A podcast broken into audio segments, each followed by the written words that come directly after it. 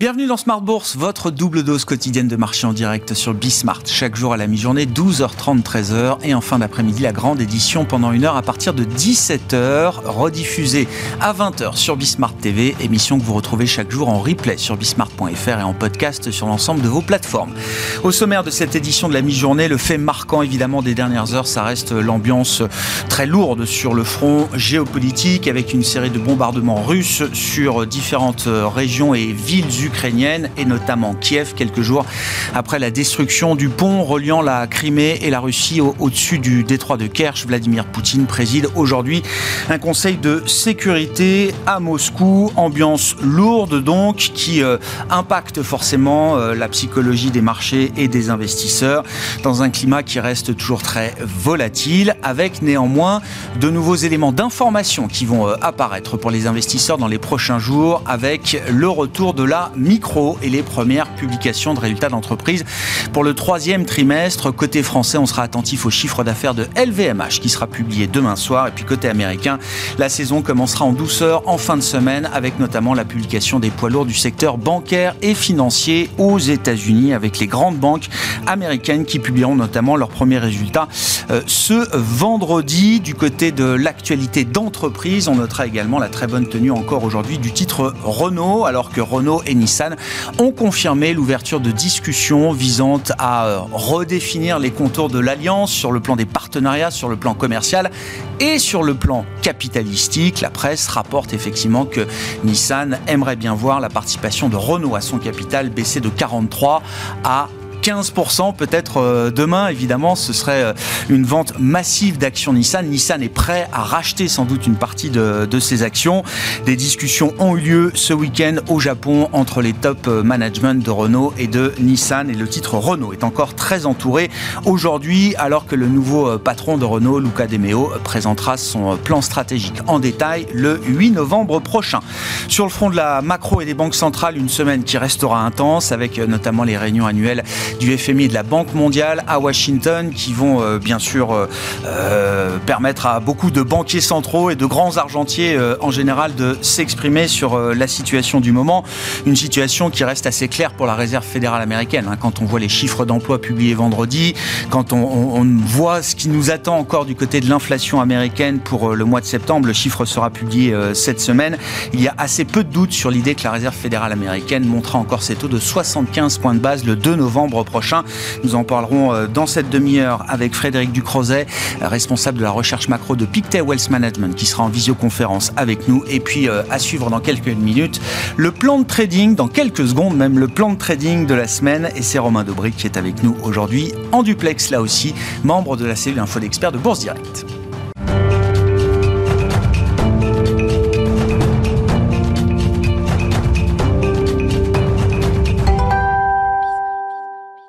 Romain Dobry, donc, avec nous en visioconférence pour le plan de trading de Smart Bourse, comme chaque lundi à 12h30. Romain, membre de la cellule Info d'experts de Bourse Direct. Bonjour et ravi de vous retrouver, euh, Romain, avec l'idée que le petit emballement de la semaine dernière, hein, qui avait conduit notamment à cette séance de hausse de 4% mardi dernier pour le CAC 40, cette séquence semble s'être assez rapidement refermée, euh, Romain.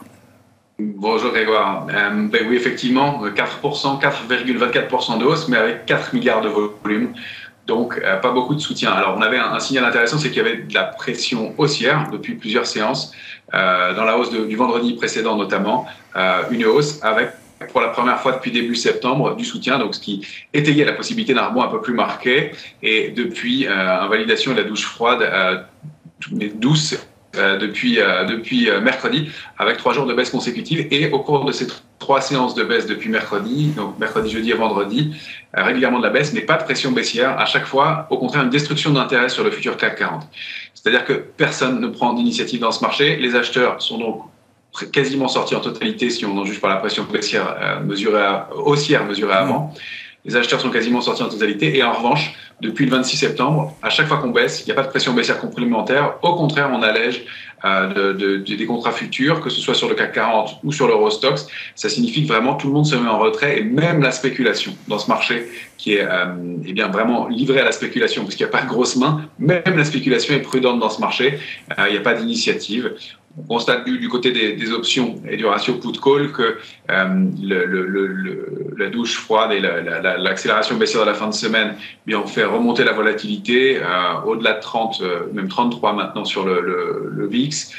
et donc, toujours un, niveau d'alerte, mais pas, mm. pas de dérapage en zone de panique pour l'instant. Et des opérateurs qui se couvrent à nouveau. Ils étaient un tout petit peu plus confiants début de semaine dernière. Et là, on a un ratio de couverture qui tend vers les deux. Donc, deux options de vente pour une option d'achat. nos opérateurs toujours hyper prudents en amont, effectivement, des, des publications trimestrielles et de, euh, cette, attente de visibilité sur le, sur le marché, sur la, santé des, entreprises. Bon, même la pression spéculative est réduite dans ce, dans ce marché, ce qui montre bien l'attentisme généralisé chez les investisseurs et chez les différents types d'investisseurs euh, aujourd'hui. Que dire des niveaux techniques si on regarde les grands indices et notamment le S&P 500 euh, romain? Que dire de la, la situation technique de l'indice américain? Mais c'est compliqué. Un vrai, un vrai gruyère, le, S&P 500, des gaps dans, dans, dans tous les sens.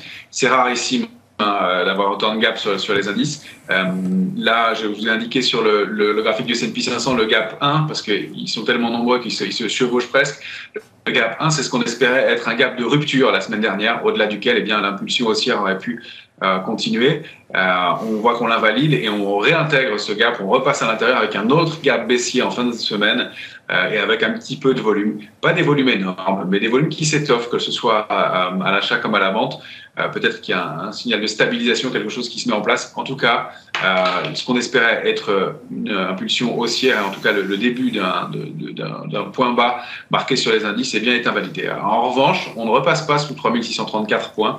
On le préserve de façon technique euh, en fin de semaine et on reste établi dans notre trading range précédent, donc 3460 en bas, 3838 en haut. Ça, c'était le, bas du gap précédent, donc toujours euh, ce, jeu de gap, ce qui, encore une fois, sur des indices, c'est rarissime. Hein. Ça, ça, traduit des contre-pieds, ça traduit le fait que des investisseurs aient une psychologie qui change, et une psychologie qui change aussi rapidement, euh, c'est pas normal, mais effectivement, c'est euh, l'absence d'opérateurs qui, qui, entraîne ce, mouvement-là. Donc, Trading range, plutôt donc toujours sous une zone d'alerte. On a tenté d'aller neutraliser les choses en fin de semaine, 3810 en résistance. Il faut repasser au-delà de ce niveau-là pour neutraliser sur le S&P. Pour l'instant, on reprend notre biais baissier sans accélérer pour l'instant, mais la, probabilité repasse du côté négatif des choses, même si ça reste très canalisé et même si pour l'instant les futurs sont plutôt en phase de stabilisation. Donc retour sous 3634, on risque d'accélérer un peu fort. Euh, si on réussit à, recombler ce, gap de la semaine dernière, baissier de fin de semaine, pour aller neutraliser euh, et essayer de déborder 3810, 3838. Comment cette situation se reflète-t-elle sur le Nasdaq, euh, Romain? Le Nasdaq, alors toujours notre structure de retournement baissière en épaule tête épaule, euh, on, aurait pu considérer au-delà de 11 546, 638. C'est vraiment le, niveau à surveiller.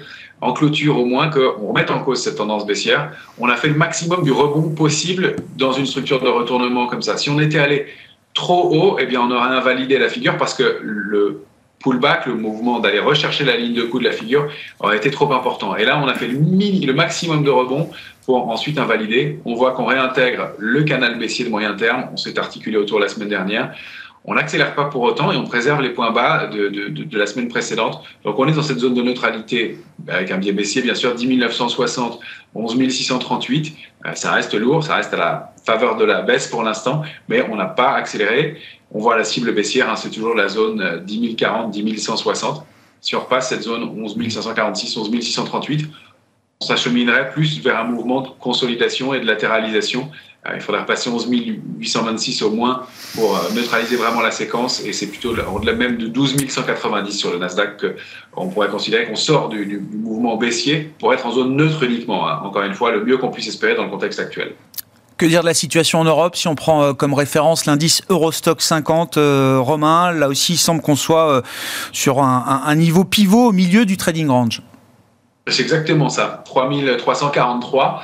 On voit qu'on s'articule autour de ce niveau depuis quatre semaines maintenant. C'est un graphique hebdomadaire que vous avez sous les yeux et euh, on n'arrive pas à prendre de décision, même s'il y a des extensions liées à de la, spéculation.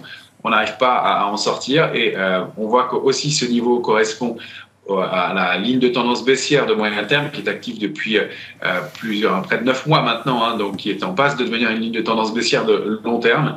Euh, on s'articule autour de, ce niveau-là, donc avec un biais plus ou moins haussier en trading selon qu'on va passer au-dessus ou en dessous. Et vous voyez bien les niveaux, les bornes base n'ont pas été atteintes, 3170 l'objectif bas et l'obstacle à franchir 3450 pour au moins de la même façon aller neutraliser pour reprendre une dynamique haussière, c'est bien plus haut. Hein, c'est le gap qui est indiqué plus haut, euh, aux alentours de 3730 points. Hmm. Quand on regarde le, CAC 40, en, zoomant euh, d'ailleurs hein, sur une, lecture journalière du, euh, du futur CAC romain, on, voit que l'indice reste effectivement dans l'idée de cette zone de consolidation. Oui, tout à fait. Et ça va un peu plus, ça va tellement vite que la, photographie date de, de, la matinée et mm. euh, le CAC 40 est déjà repassé au-dessus de 5832,5, euh, qui était un niveau de résistance important qu'on avait indiqué, qui a été le pied du gap de la semaine dernière et qui est le niveau pivot autour duquel on s'articule ce matin. Euh, on est même allé chercher un, petit peu plus haut. les enjeux, c'est ça c'est d'aller euh, réintégrer la zone 3832-3875 en clôture pour passer dans la zone de consolidation et le haut de la cible qui est 5975, 6056,5. C'est ce qu'on a réussi à aller chercher la semaine dernière. On avait dit 5970, 6040. On a étendu un peu cette zone maintenant. Donc c'est 5975, 6056. Si on réussit à se rétablir là-dedans et au-delà surtout, on repasse en zone de neutralisation de moyen terme et on peut aller chercher le haut du canal baissier, ce serait l'idéal. Maintenant, là, on est dans une zone de flou entre 5739,5 et 5832. Euh, là, c'est une zone où euh, il n'y a pas vraiment de, de, l'alerte de court terme est sonnée. On n'a pas encore sonné l'alerte de moyen terme qui serait sous 5739 et on n'a pas encore, on, on, est toujours loin de l'alerte de long terme. Donc, on, on est dans une zone de, de, risque, bien entendu, euh, mais qui ne dégénère pas pour l'instant. et, vous le disiez déjà depuis euh, quelques temps, euh, Romain, quand on regarde la composition sectorielle, la hiérarchie sectorielle au sein du CAC ou au sein des, indices européens, il n'y a, plus de secteur fort ou de secteur faible. Enfin, C'est-à-dire que là, aussi, la lecture devient très très compliquée d'un secteur à l'autre. C'est au sein d'un secteur qu'il faut vraiment aller regarder valeur par valeur, comment est-ce que les dynamiques techniques sont euh, sont enclenchés. Et même dans cette logique de stock picking, c'est difficile, avec des arguments techniques, en tout cas, de trouver véritablement des valeurs qui se distinguent. Oui, euh, il n'y en a pas beaucoup qui se distinguent au sein de l'indice parisien. Tout à fait, euh, pas, de, pas de logique sectorielle. Et on a quelques valeurs un peu plus fortes si on veut essayer de, de, trouver des éléments un peu positifs dans un marché qui est quand même très plombé. Il n'y a pas de configuration graphique très forte ni haussière. Il y a des valeurs qui surperforment.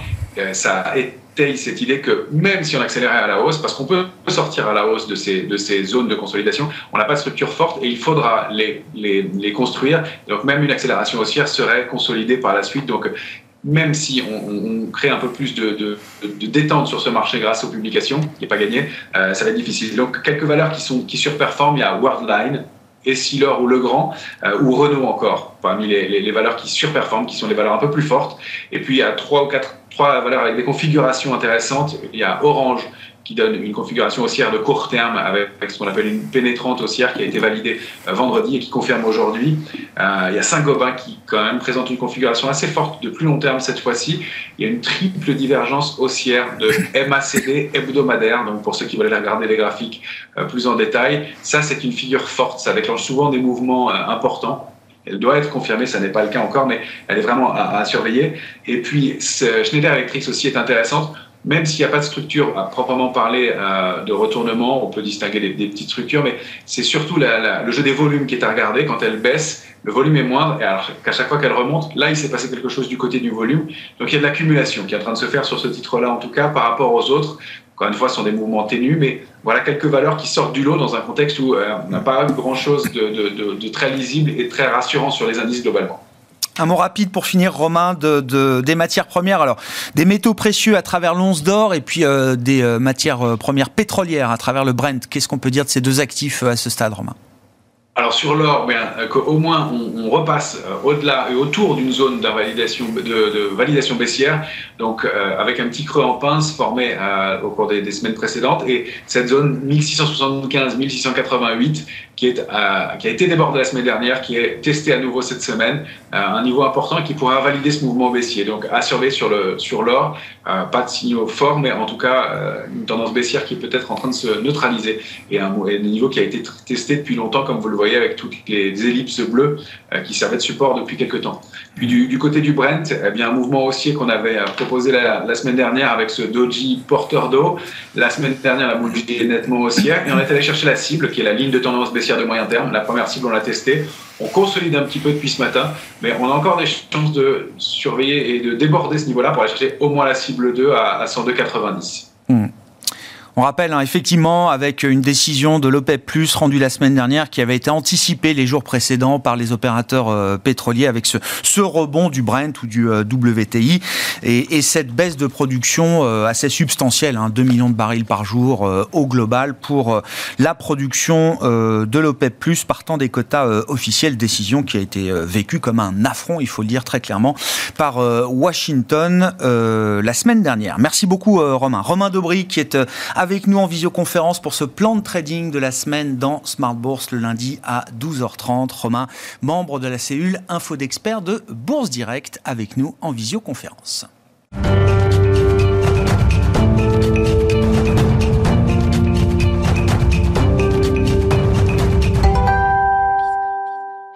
Revenons sur l'actualité macroéconomique, l'actualité des banques centrales et l'actualité géopolitique également qui marque ce début de semaine. Frédéric Ducrozet est avec nous en visioconférence depuis Genève, responsable de la recherche macro de Pictet Wealth Management. Bonjour et bienvenue euh, Frédéric. Un, commentaire effectivement alors sur ce qui apparaît être une nouvelle escalade de tensions euh, entre l'Ukraine et la Russie depuis euh, le bombardement, l'attaque contre le, pont reliant la Crimée et la Russie ce week-end au-delà du au-dessus du détroit de, de Kerch et donc cette série de bombardements euh, sur différentes villes et régions euh, ukrainiennes, bombardements russes évidemment à l'œuvre depuis euh, plusieurs heures maintenant. Une réunion du Conseil de sécurité est présidée aujourd'hui par Vladimir Poutine côté russe. Quand on regarde la manière dont le marché digère cette escalade, on a malheureusement le sentiment que les investisseurs se sont préparés d'ores et déjà à ce genre de, scénario et d'augmentation de la tension. Effectivement, il n'y a malheureusement pas grand-chose à, ajouter euh, ni à faire de ce point de vue-là, euh, sinon subir la situation. On pense évidemment, euh, y compris sur les marchés de l'énergie, hein, que ce scénario d'un conflit qui dure, qui s'installe dans la durée, qui se durcit également, il est largement dans les prix. on comprend bien que de toute façon, l'hiver sera déjà suffisamment compliqué à, gérer dans un certain nombre de pays. Et je crois qu'au-delà de ça, évidemment, au-delà de la situation dramatique en Ukraine même, euh, pour l'ensemble du continent. Il y, a, quand même deux leçons à tirer récemment. La première, celle de l'unité, réaffirmée euh, de tous les membres européens, au-delà même de l'Union européenne, on pourra imaginer bah, qu'un soutien qui, dure hein, pour le moment. Il y avait aussi un scénario peut-être alternatif euh, d'une forme de distanciation vis-à-vis de l'Ukraine parce que ça coûte cher. C'est terrible à dire, mais c'est effectivement un soutien qui a un coût, qui a un coût politique aussi pour un certain nombre de pays. Et je crois que c'est pas le cas. Hein. Cette unité, elle est, réaffirmée. Et puis d'autre part, que euh, on a parlé de stockage, de consommation, de réduction euh, de la consommation de gaz, d'électricité en général c'est vraiment au-delà de l'hiver, le scénario 2023 et des années à venir qui est vraiment le plus important. On construit aujourd'hui, par les décisions qu'on prend, euh, une plus ou moins grande dépendance à cette question énergétique dans les années à venir. Donc je crois que vraiment, bah, au-delà de l'urgence à court terme, se pose cette question du, moyen terme auquel, à laquelle l'Europe se, prépare du mieux qu'elle peut. Je pense que voilà ce qu'on peut dire. Effectivement, des investisseurs qui sont confrontés à ces, ces multiples horizons en matière euh, d'enjeux euh, énergétiques, de souveraineté énergétique, notamment euh, pour l'Europe. Alors, malgré tout, l'horizon du moment, quand on réfléchit à la macroéconomie et aux décisions de, de banque centrale, c'est un horizon de temps assez court, puisque les banques centrales sont désormais dans une approche meeting par meeting. Le prochain meeting de la Réserve fédérale américaine se tiendra les 1er et 2 novembre prochains. Frédéric, au regard des dernières données qui ont été publiées la semaine dernière, l'emploi américain notamment pour le mois de septembre. Les données à suivre d'inflation pour le mois de septembre, là aussi, qui sont publiées cette semaine.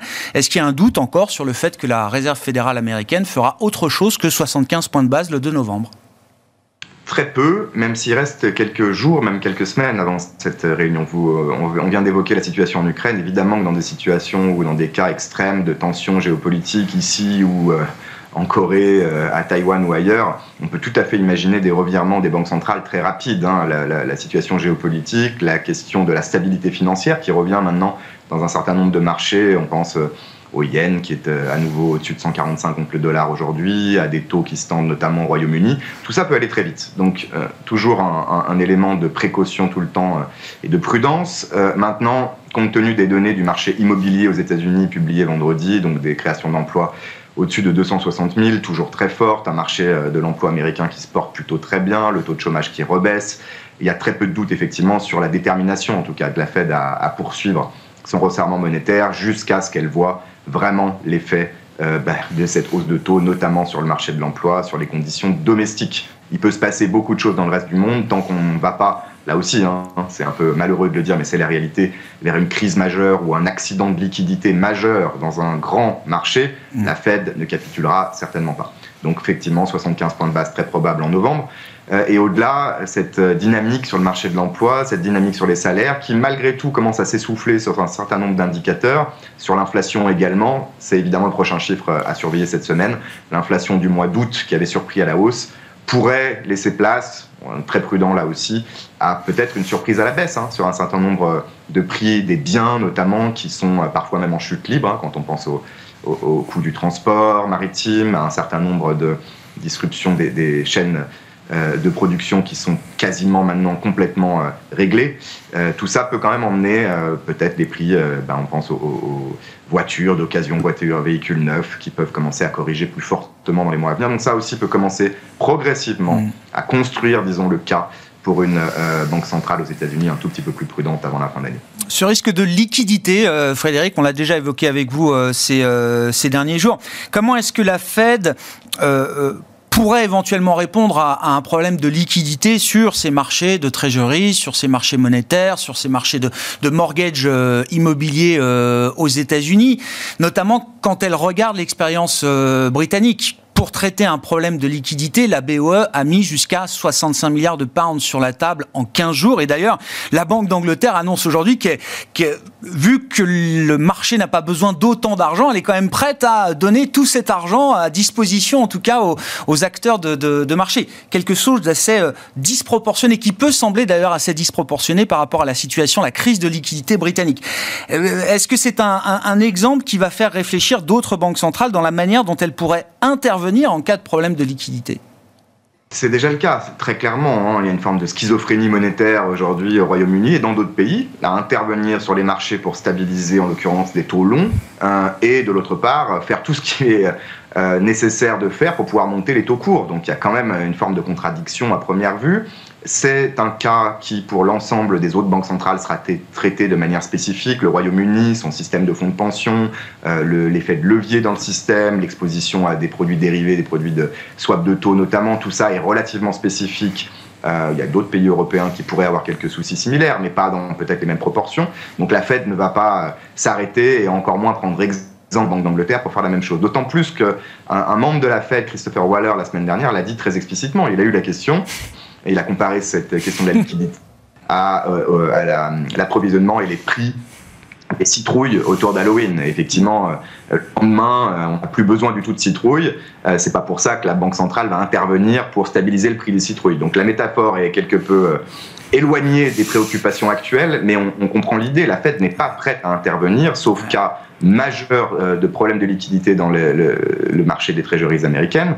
Et par ailleurs, elle a également, c'est l'argument de Waller, euh, une facilité notamment de repo qui permet euh, bah d'offrir de, de, des taux relativement attractifs. Il y a plus de 2000 milliards de dollars qui sont restitués quelque part, c'est sous ces termes, à la Fed par les fonds de marché monétaire notamment. Mmh. Et donc, il y a un cas là aussi un, cas très spécifique aux États-Unis, qui est un problème de plomberie monétaire euh, non négligeable, mais qui n'est pas comparable à celui euh, de, l'Angleterre. Je pense que pour faire court, la Fed serait prête à intervenir en cas d'accident sur le marché du crédit, notamment, vraiment euh, quelque chose qui a un impact sur l'économie réelle et sur le financement des entreprises aux États-Unis.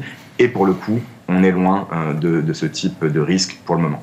Si on reprend euh, le cas euh, spécifique britannique, unique visiblement à ce stade, euh, Frédéric, comment est-ce qu'on évalue le, succès de l'intervention de la Banque d'Angleterre à ce stade?